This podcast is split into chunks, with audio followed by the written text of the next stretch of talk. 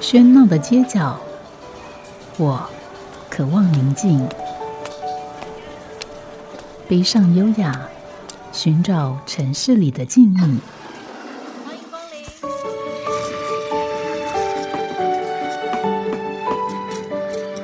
临。一杯拿铁问候，我们在书里相遇。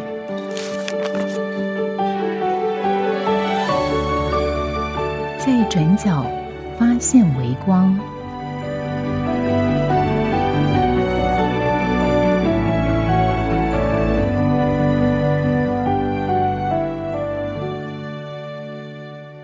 欢迎光临熊与猫咖啡书房。熊与猫咖啡书房位于台中雾峰区，这是一家位于台中城南阿照雾的小书店。它的地理区域曾居住全台最有名的雾峰林家，这曾是台湾重要的文化中心，也是许多文人雅士的汇集地。而书店开在此地，也不遑多让的以在地文艺复兴为己任。热情的书店主人小熊老师与伟伟，在书店的经营上，除了着重乡土教育，也努力促进地方创生，策办各种活动。而这里也是一家午后咖啡馆，更是各方文人、导演、艺术家、音乐人和专家们的聚集地。据说在这儿，你的邻座有可能就是位知名作家或有名的艺术家呢。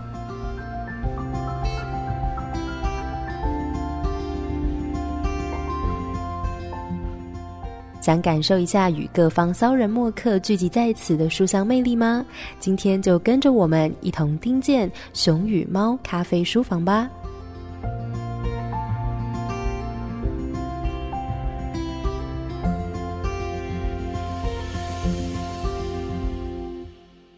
欢迎收听今天的《在转角发现微光》，我是吴嘉恒。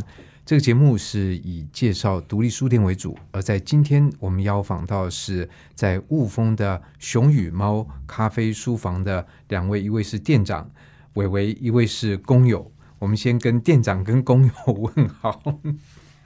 嗯啊，主持人好，各位听众朋友，大家好，我是伟伟。主持人好，各位听众大家好，我是小熊。嗯。对，其实呢，他刚才小熊跟我说，他自我介绍是是工友，那又送我两本书，一本是伟伟的著作，一本就是小熊的著作。我想说，哇，真的是高手在民间，因为要写一本书，其实呢表示你有很多的累积，也有一个表达能力。那今天他们是以书店的主人和工作者身份来节目里面来介绍。呃，这个熊与猫咖啡书屋在这里面有几个关键字啊，第一个是书屋，第二个是屋子，然后第三个是 熊，那还有呃猫，还有咖啡，所以这个地方有书。那当然，第一个它是空间，所以它是屋子，然后第二个它一定有书，那所以有也有咖啡。呃，有咖啡啊，因为熊与猫其实喜欢熊，喜欢猫，也喜欢咖啡，也喜欢书，就是我们喜欢的东西很多，所以我们就把它包起来。对，所以那在这里面也有猫。呃，有猫，对，猫本来是我，后来就被一只更小的猫给取代了。对，因为它比较受欢迎。因为猫是它的外号嘛，嗯，哎，那它很喜欢猫的形象嘛。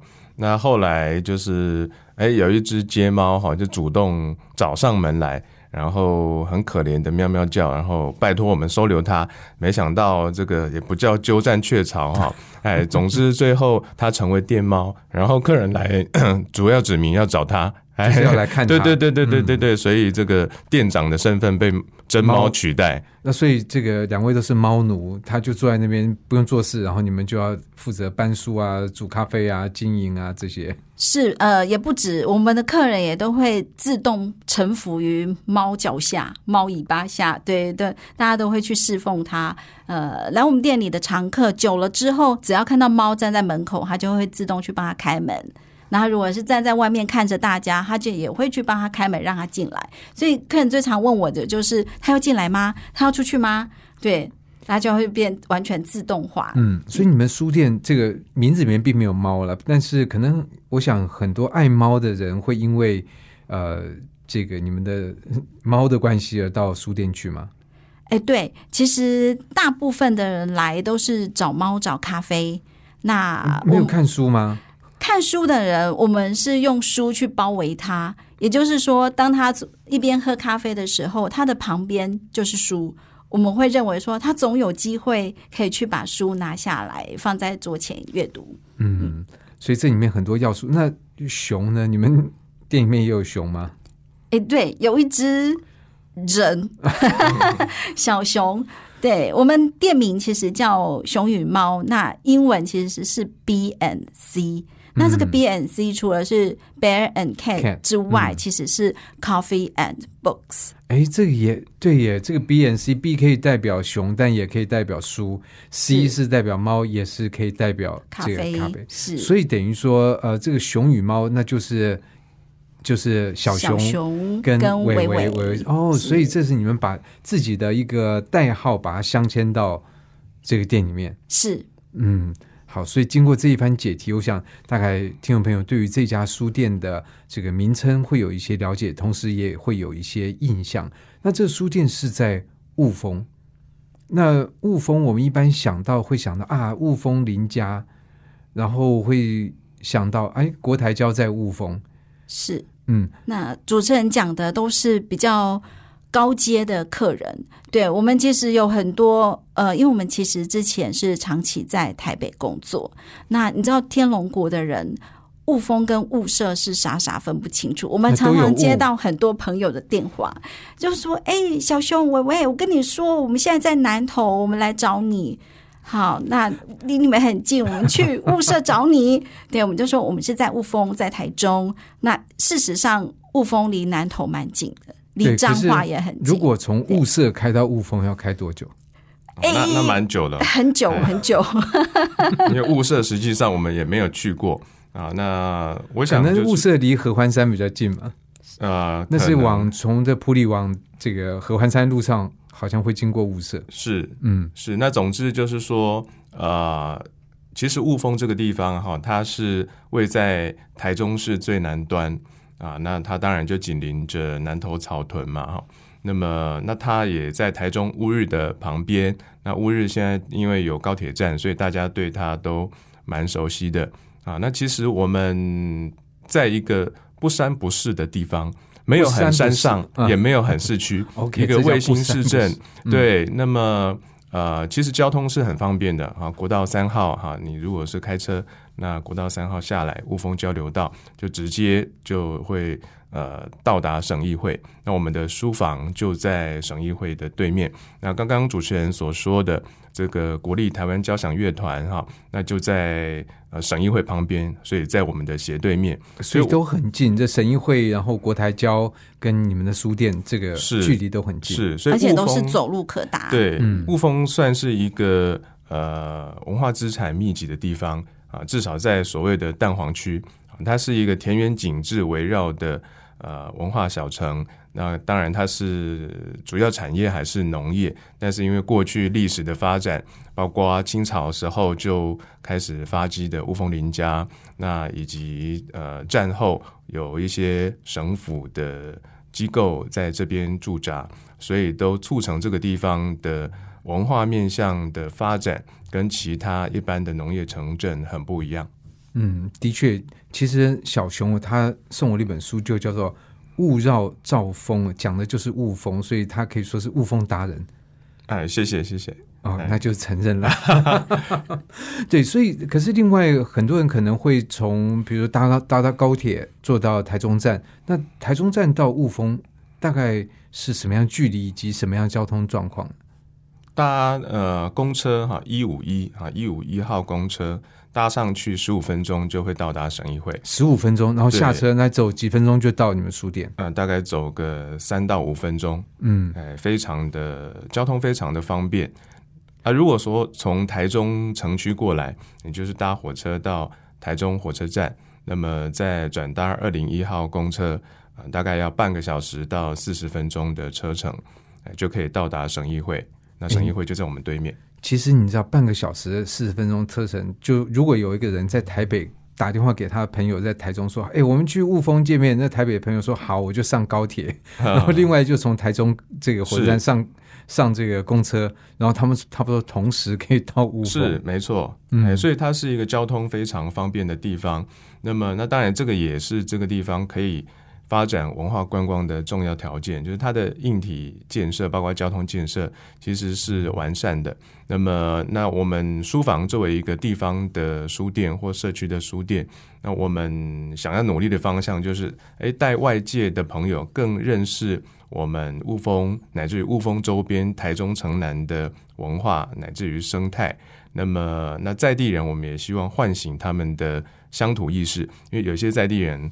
呃，可能不见得很熟悉我们省议会里面有三个市定古迹，那也不太知道国台交在雾峰做什么，哎，以为就是一个交响乐团，然后呃，经常出去表演，不知道他在文化教育上做了很多努力。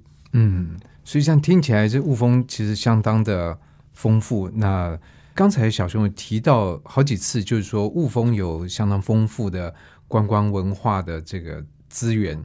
那可是对于一个外地人来讲，他如果要在这边消磨个半天一天，他除了邻家花园或刚才我们提到的国泰交，可能也没有对人家开放吧？不是你随便访客去按铃说我们要参观就可以去参观的。那他能够在雾峰做什么呢？OK，好，那我们知道主持人的呃。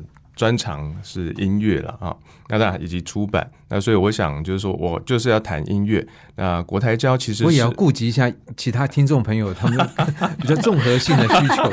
还有，那我们就从音乐出发。那么，那音乐世界旅底哈，这是一个旅馆。那它是世界音乐旅底，呃，音乐世界旅邸，音乐世界旅邸，它是一个旅馆。对，然后它是本来这个空间是。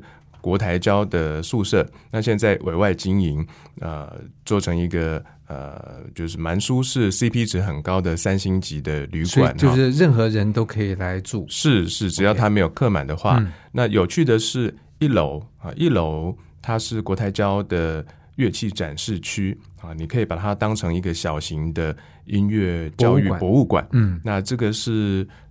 只要音乐世界旅底哈，这个旅馆有开，它就有开。那旅馆通常是不会休息的，所以真的是呃，你随时随地不要是三更半夜去哈，哎，都可以免费的参观。那如果想要啊有专业的人员来帮你导览，那就事先上他们的网站来做预约就可以啊。所以首先啊，我们说那雾峰是一个。田园景致围绕的文化小城，那文化是立体的，所以它有音乐的部分。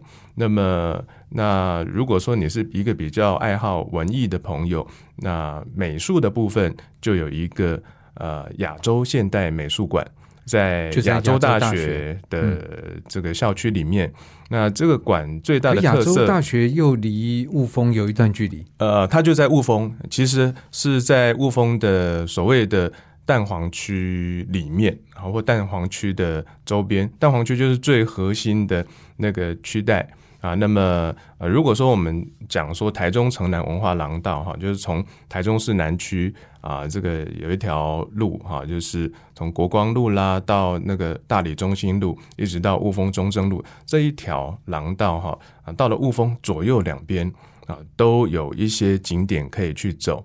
那刚刚说到的这个亚洲现代美术馆，它就是在这个廊道的旁边了啊。就是你到了，你过了省议会，如果从台中市区过来啊，开车过了省议会，就准备哈可以右转啊，就可以到达这个亚洲现代美术馆。那这个馆最大的特色是它的建筑，因为呃，我们很多人都。知道哈，日本建筑大师安藤忠雄，他是一个呃现代主义建筑的大师啊，这个呃非常有禅意的建筑，然后经常是通透的玻璃帷幕，把周边的这个天然景致或人文环境含融到这个啊它的建筑体里面啊。那安藤现在在台湾唯一的作品就是这个地方啊，所以它外号是安藤馆。虽然它叫亚洲现代美术馆，但是我们一般人如果知道这个地方，都喜欢称它安藤馆啊，因为你还没买票进场啊，还没去看里面的展览，你光是在外头走逛。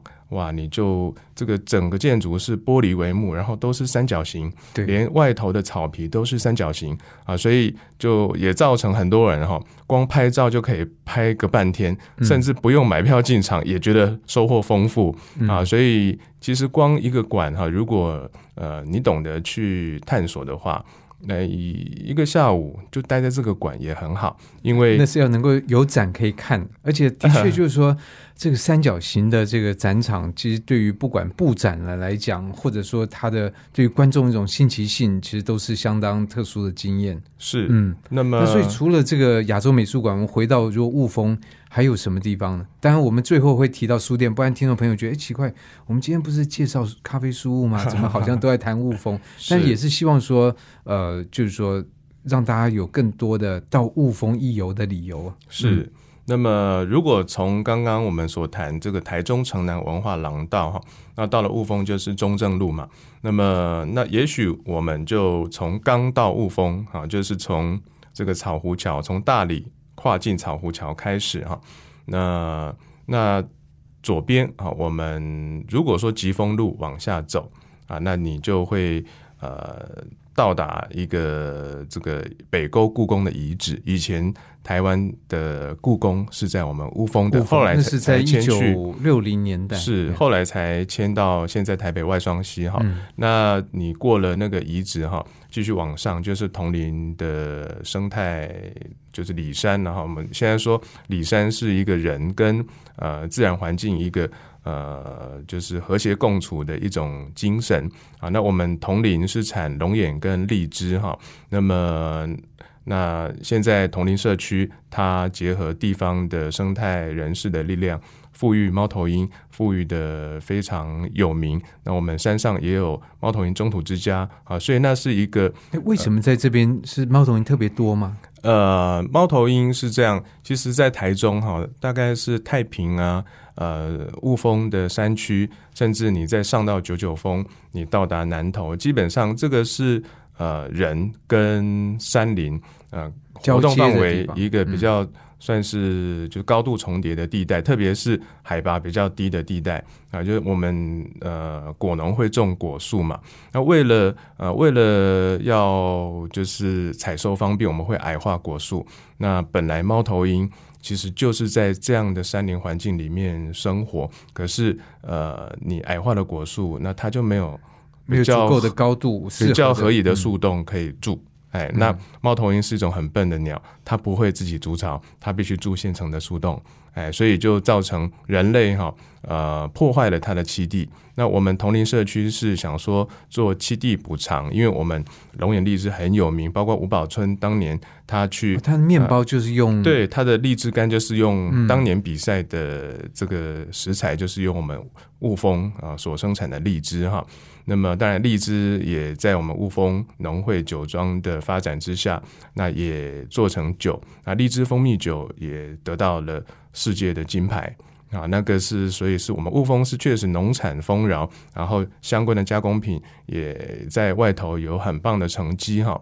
那么，可是我们为了人类的这个作物的生产的需求，了这个对猫头鹰的对，然后甚至不止猫头鹰，铜陵是生态非常丰富。呃，萤火虫啊，然后穿山甲，各种呃保育类或近保育类的动物，其实那里很丰富。所以呃，我想就是说，那我们谈到生态以及农业。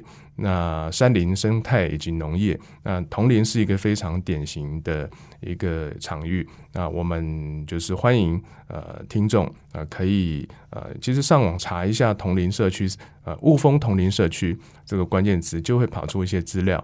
那如果需要做一些呃这个走逛的探索的指引，那可以到我们熊与猫咖啡书房的脸书去留下讯息，我们很乐意提供一些指引的讯息。对，我想，但很多人到了这个雾峰，如果进到你们书店，也都会问：哎，哪里可以去玩啊？哪里可以去走啊？所以小熊讲起来，我觉得哇，那个是相当专业水准的驾轻就熟。可你还是没没提到这个林家花园呢？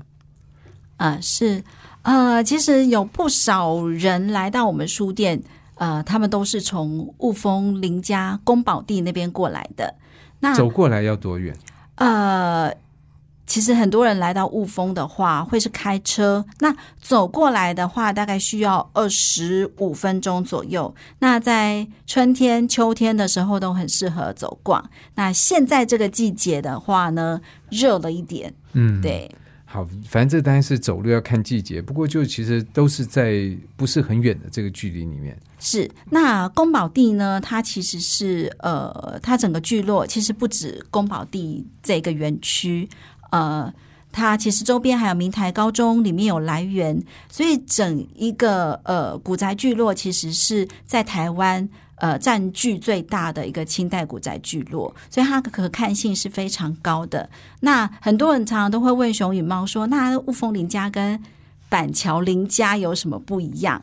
那我刚刚提到宫保地，它其实就是宫保鸡丁的宫保宅地，那它以前就是当官的。对，那其实最近几年，其实呃，像公视有一出叫做《遗物公堂》，遗物公堂，对，也是在讲呃雾峰林家的故事，对，其实还蛮不错的。那其实李刚导演他也有拍了《阿照雾风云》，对，所以来雾峰宫保地走走之前呢，大家可以先复习一下这些电影，好，那电影里面其实就会带到很多。呃，种种的历史，那嗯，宫保地其实是非常越来越来现代化。怎么说呢？呃，它不是古迹吗？它是古迹，对，但是呃，它其实是呃雾峰林家的人在经负责经营，所以台中人呢，呃，来到这里需要门票，当然会有打折。那雾峰人是不用付门票的。那当然，各地的人来到这里呢。可能要花钱买一点门票，但是其实是非常值得的。那它的导览非常专业。那目前呢，它还有很有趣的一些活动出来。那小熊可以介绍一下宫保地有趣的活动。那么在这个百年古迹里面了哈，那当然它有一些影响台湾的呃政治、社会、经济哈文化发展非常重要的。呃，林家的人物哈，那其实一个人物的故事，我们就可以讲很久。比如说林文茶、林朝栋、林祖密啊、林献堂等等哈，或林鹤年哈。那么，那那或许一般民众对于这样的历史人物，呃，不见得都有探索的兴趣哈。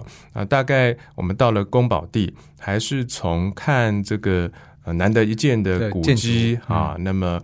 那包括它的彩绘的修复，哇，这个是呃非常非常专业啊，那是动员了台湾最顶尖的相关的人才，那以及呃这个雾峰林家建筑群，它在呃这个地震之后，它整个七层是全毁，可是它如何啊近乎呃是。呃，完成不可能的任务，那整个重新又建起来，而且是修复，你不能盖新的，你必须盖回某个年代的样貌。那这背后都有很精彩的故事。那透过这个专业的导览来带领，你就可以得知一二哈。那么，那它的现代化的部分是这样，呃，或许跟流行文化比较有关的部分，那我们都很喜欢举这个几年前哈。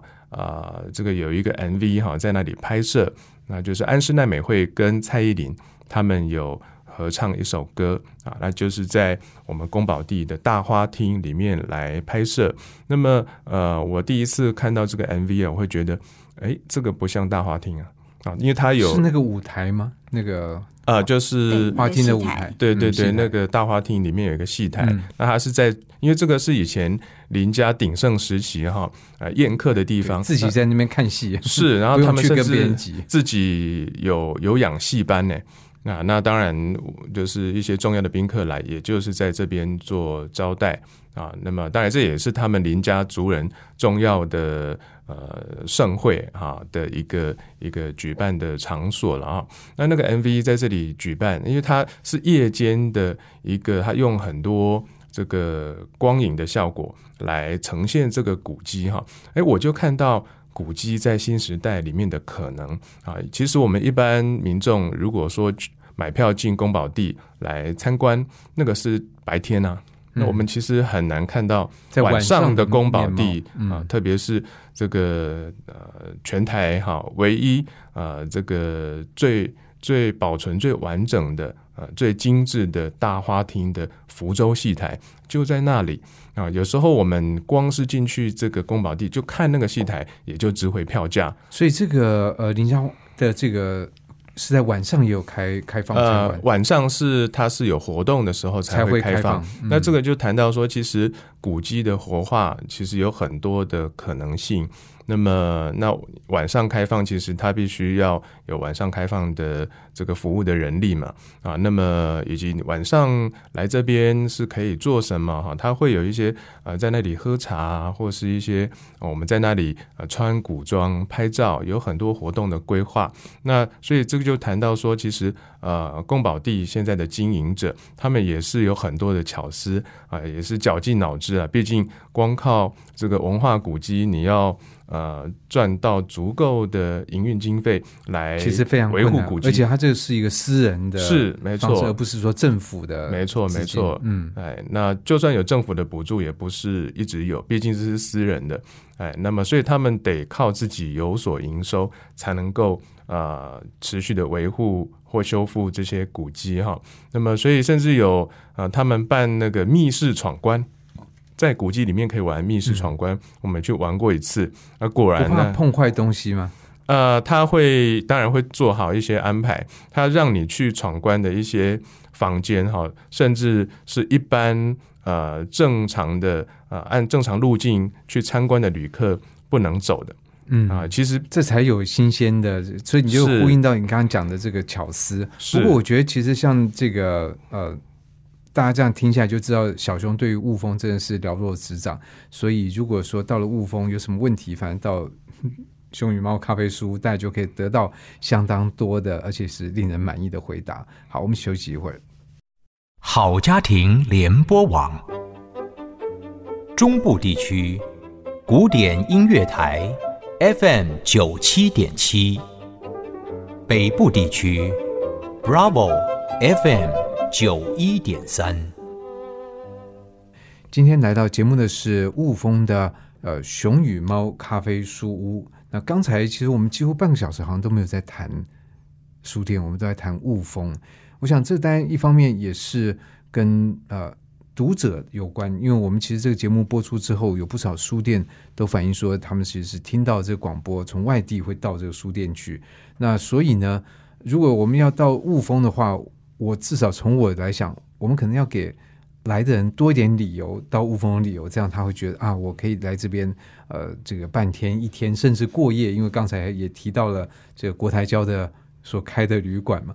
那经过这样的介绍，我相信大家对雾峰整个状况会有一些了解，也希望能够增加更多的一点吸引力以及造访的理由。那同时介绍雾峰也跟书屋本身有关，其实。呃，这个书店跟雾峰，它不是只有一个坐落在雾峰的书店而已。你们的很多的理念，你们的作为，事实上都延伸到书店以外，是这样的状况吗？啊，是。那刚主持人有提到说，哎，我们不是要谈书店吗？怎么都在谈雾峰？那是事实上，熊与猫从二零一五年六月开始营业之后，我们一直同步在做在地文艺复兴。的一个角色，那我们其实就是地方的人文客厅，所以我们常常开玩笑说，哎，其实我们是地方的文化局啊，对。然后我们在这里面，文化局，对对对，就是其实我们会呃聚集了很多雾峰在地的呃各种人士，那可能是雾峰农会，那也有可能是光复新村的保留运动文化保留运动者。对，那他们可能都会也有在做社区营造的人，他们可能都会聚集到熊与猫里面。那有时候是聊天，有时候喝咖啡，有时候就真正的开会了。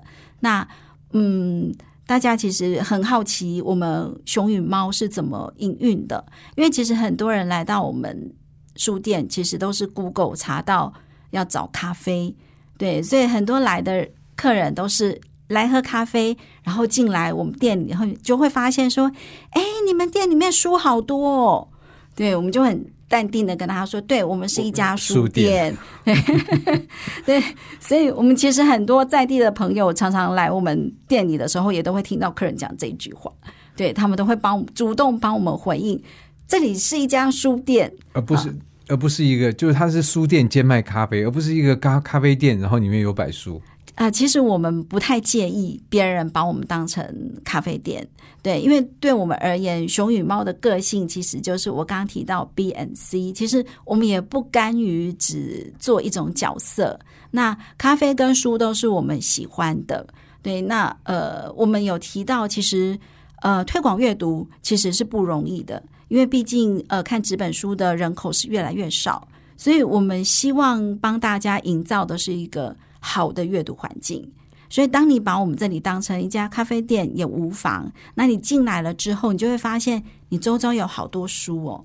那你就会发现说，哎，有绘本哎，有可爱的绘本，然后也有轻松的饮食的书，那跟呃教你如何做体内环保，好各种各样的呃饮食文化的，也许是咖啡的，也许是茶的，那也许是农学食堂。对，各式各样的。那只要有一种能够跟你的兴趣结合，甚至于瑜伽，对，那你可能就会把那本书拿来看。嗯，可是这样听过个问题，就是说，因为这样感觉就是说，呃，熊与猫的触角其实伸的很广，但是对于任何一家书店，当它要降落在一个地方的时候，是它其实第一个是说，就像任何种子一样，我要怎么样在这个新的土地上赶快扎根，能够生存下去？是那。如果在一刚开始就把这个触角伸的这么广，你们怎么有这样的能量？以及这样的能量不会妨碍你们？就是说，因为尤其在现在不会员很多书店，他所考虑说，我的营收是不是能够让我能够继续开下去？是，那这个不会构成你们的问题吗？那呃，其实熊与猫比较特别的是，我们打从一开始想要做的事情就很多，所以我们一开店的时候，我们就把触角伸出去，跟在地的。朋友做结合，那一开始大家会想说：“哎，你们是谁呢？”好，那你们两位都不是雾峰人。呃，其实小熊是我们其实户籍是在雾峰，户籍在雾峰。对，那跟这个雾峰有什么样渊源？我们跟雾峰渊源是因为小熊在国高中的时候就搬到雾峰了。对，那他其实是从小是在台中市区长大的，但是他。阿公阿妈、外公外婆家其实就是在雾峰的贾营村，所以他很有趣的是，他幼稚园的时候其实是住过雾峰的。那中间有一段时间离开雾峰，后来家又搬回雾峰。那所以跟雾峰始终保持一个若即若离的关系。雾峰算是我的老家嘛，那也是我祖辈的老家啊。那么那所以呃，在二零一五年的时候，呃，因为种种原因哈。啊，好，我就举其中一个原因好了。有一天，呃，因为我很少回家，可能半年回家一次。有一天就跟妈妈闲聊，那我就说：“妈妈，你退休了，你去租一个房子哈。你喜欢做烘焙，那你就呃，就做点小生意，但是不要有压力。”那我妈妈就说：“那你要回来帮忙啊。”那我也不知道哪根筋不对，我竟然就说：“好啊，好啊，哎，好，那这个……”可你妈妈就当真。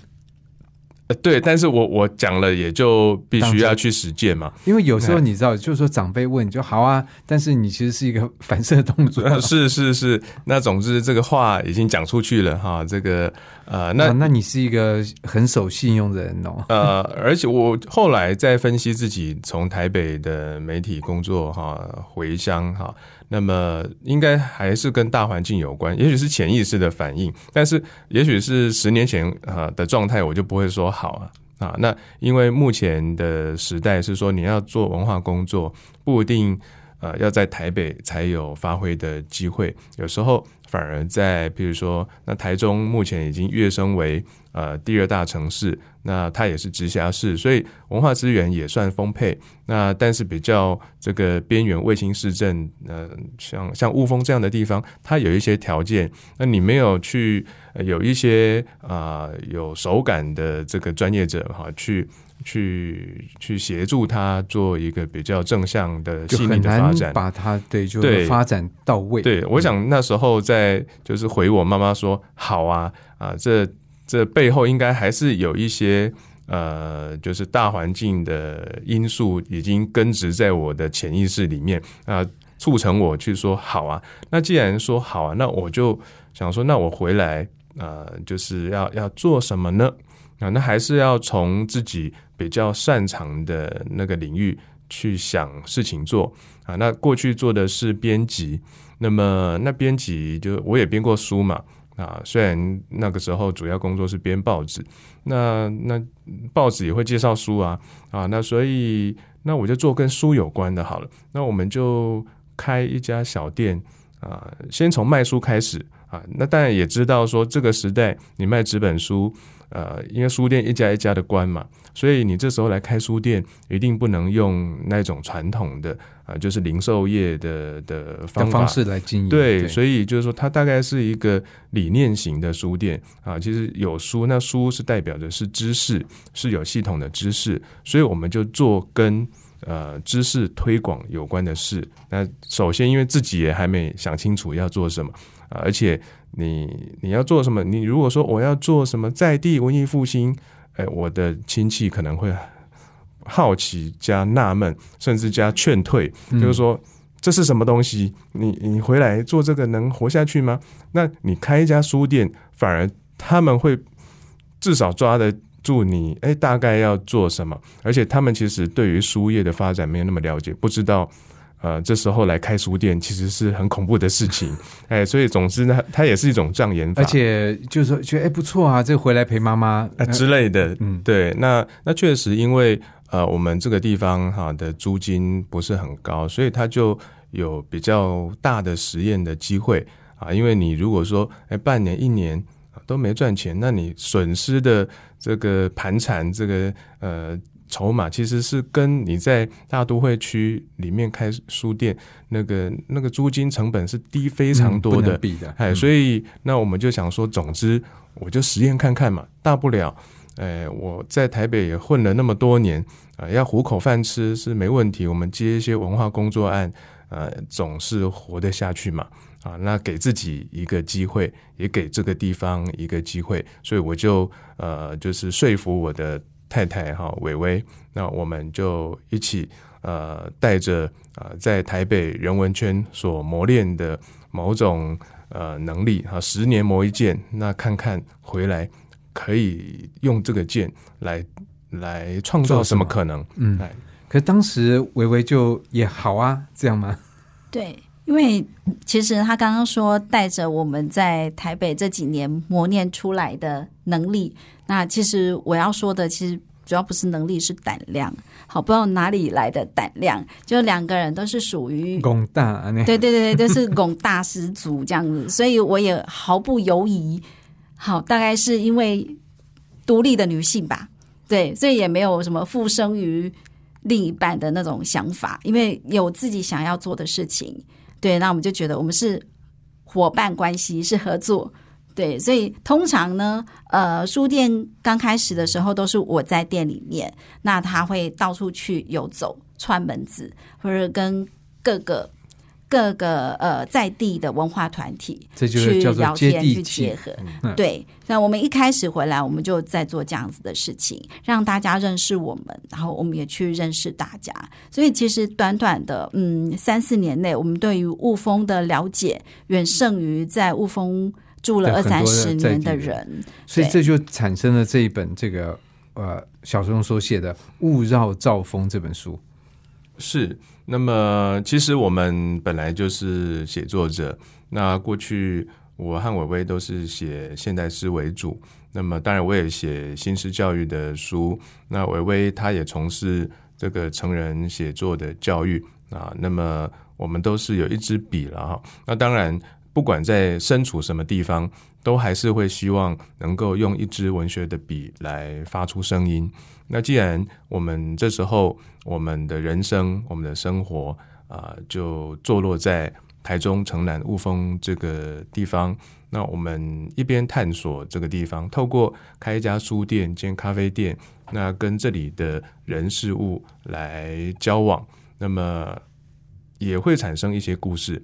那我们想说，那我有一支就把它记录下来。对，那我又经历了这些故事，不把它写下来太可惜了。所以呃，这本著作的完成也是一个自然而然的结果了啊。当初也没有想太多哈，就是也没有想说我何年何月就要出一本或两本相关的书。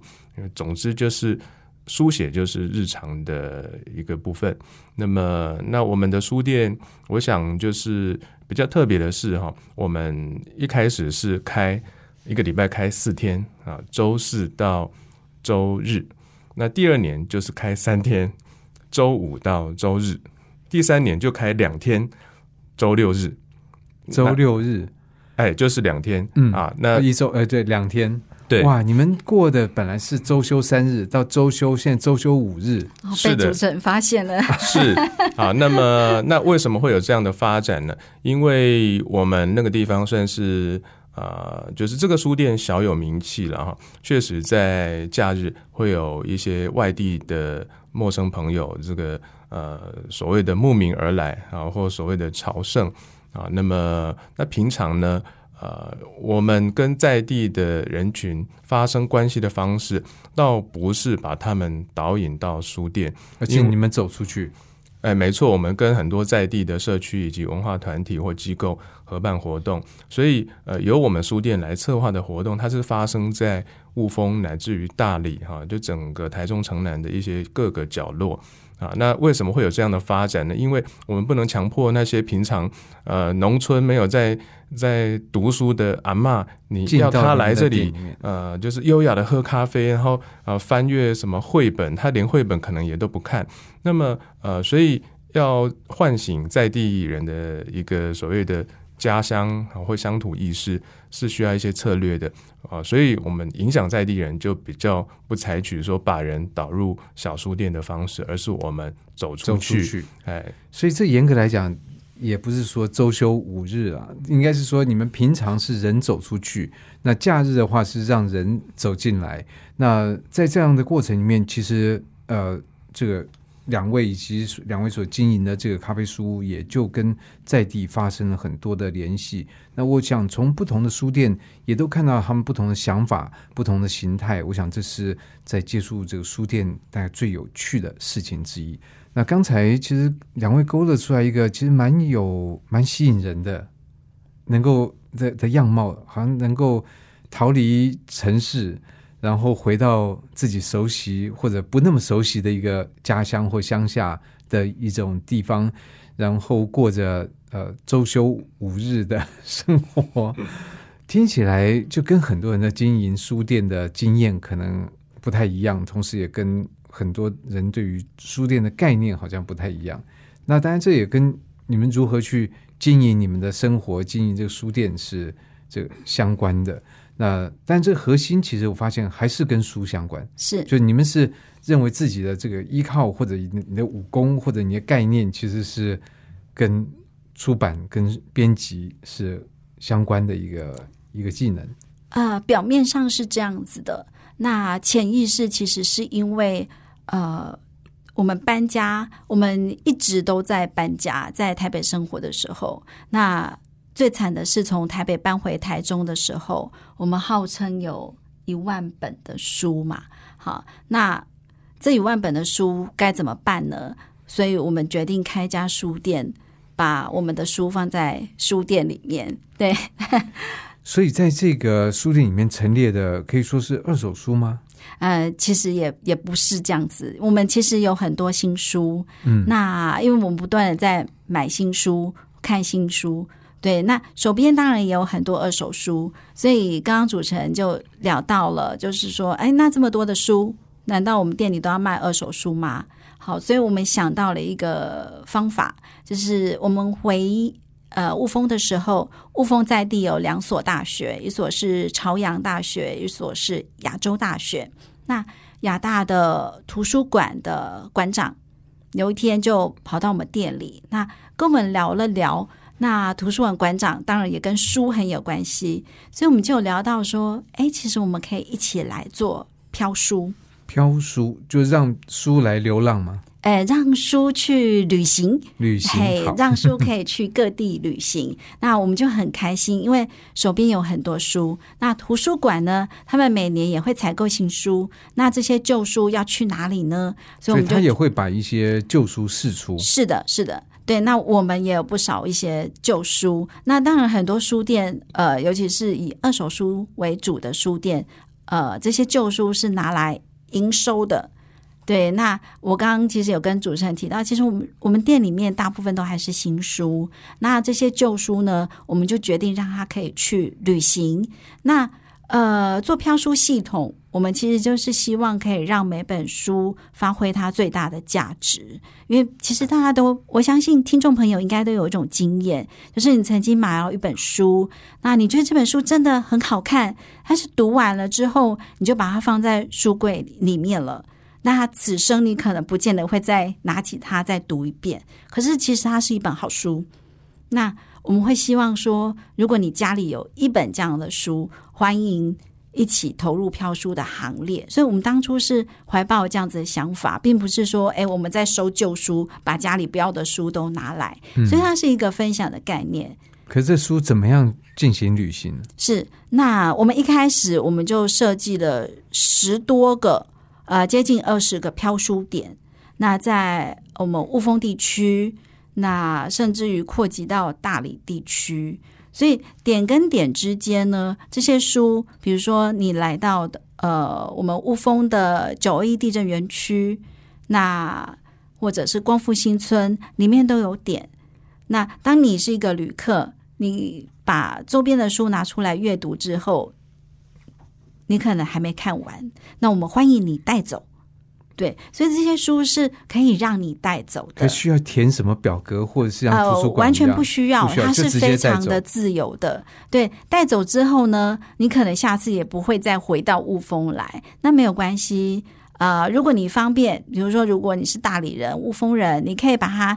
呃，放回我们任何一个飘书点。那如果你不方便呢？我们希望你可以把它交出去给你周边的亲朋好友。所以它一样是让书本去旅行的概念，对。但是它可以在各个地方，说不定哪一天你就带着它出国了，对，他到国外去旅行，我觉得也蛮好的。嗯，所以这是一个没有终点的这个旅行，就他不会再有一天再回到这边，你就他就从此就展开的。他的另外一段未知的旅程是，那说不定他哪一天也有可能回到光复新村来，因为你可能就地重游，或回到熊与猫。那呃，我们是利用这样的一个文化节点的串联，让大家认识雾峰的各个角落。嗯。所以，其实，在这样的过程里面，我觉得一方面，也就是对书籍的一个活化。其实，我想，我们每一个人都有一些书，我们好像舍不得丢，但也很喜欢，但也也发现，哎，好像好好些年没有再去读它。那这是一个书籍的活化的概念。而其实，我觉得回到书店本身，呃，两位这个伟伟跟小熊，好像也是在把雾峰的很多的文化资产做一些整理，以及做一些活化，透过书店这个空间来跟。更多的人来分享，让更多人知道。但透过今天节目，我相信听众朋友也对于这家书店、对于雾峰会有不一样的感受。我们在下礼拜还会邀请伟伟跟小熊来节目里面继续谈雾峰，继续谈书店。谢谢。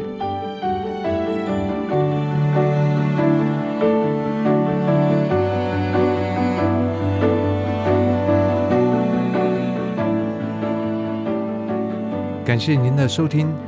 如果您对这个节目有任何想法、意见，我都很欢迎您帮我到 App Podcast 留言、打分、评星，也邀请您订阅这个节目，并分享给身边的朋友。我们下集再见，拜拜。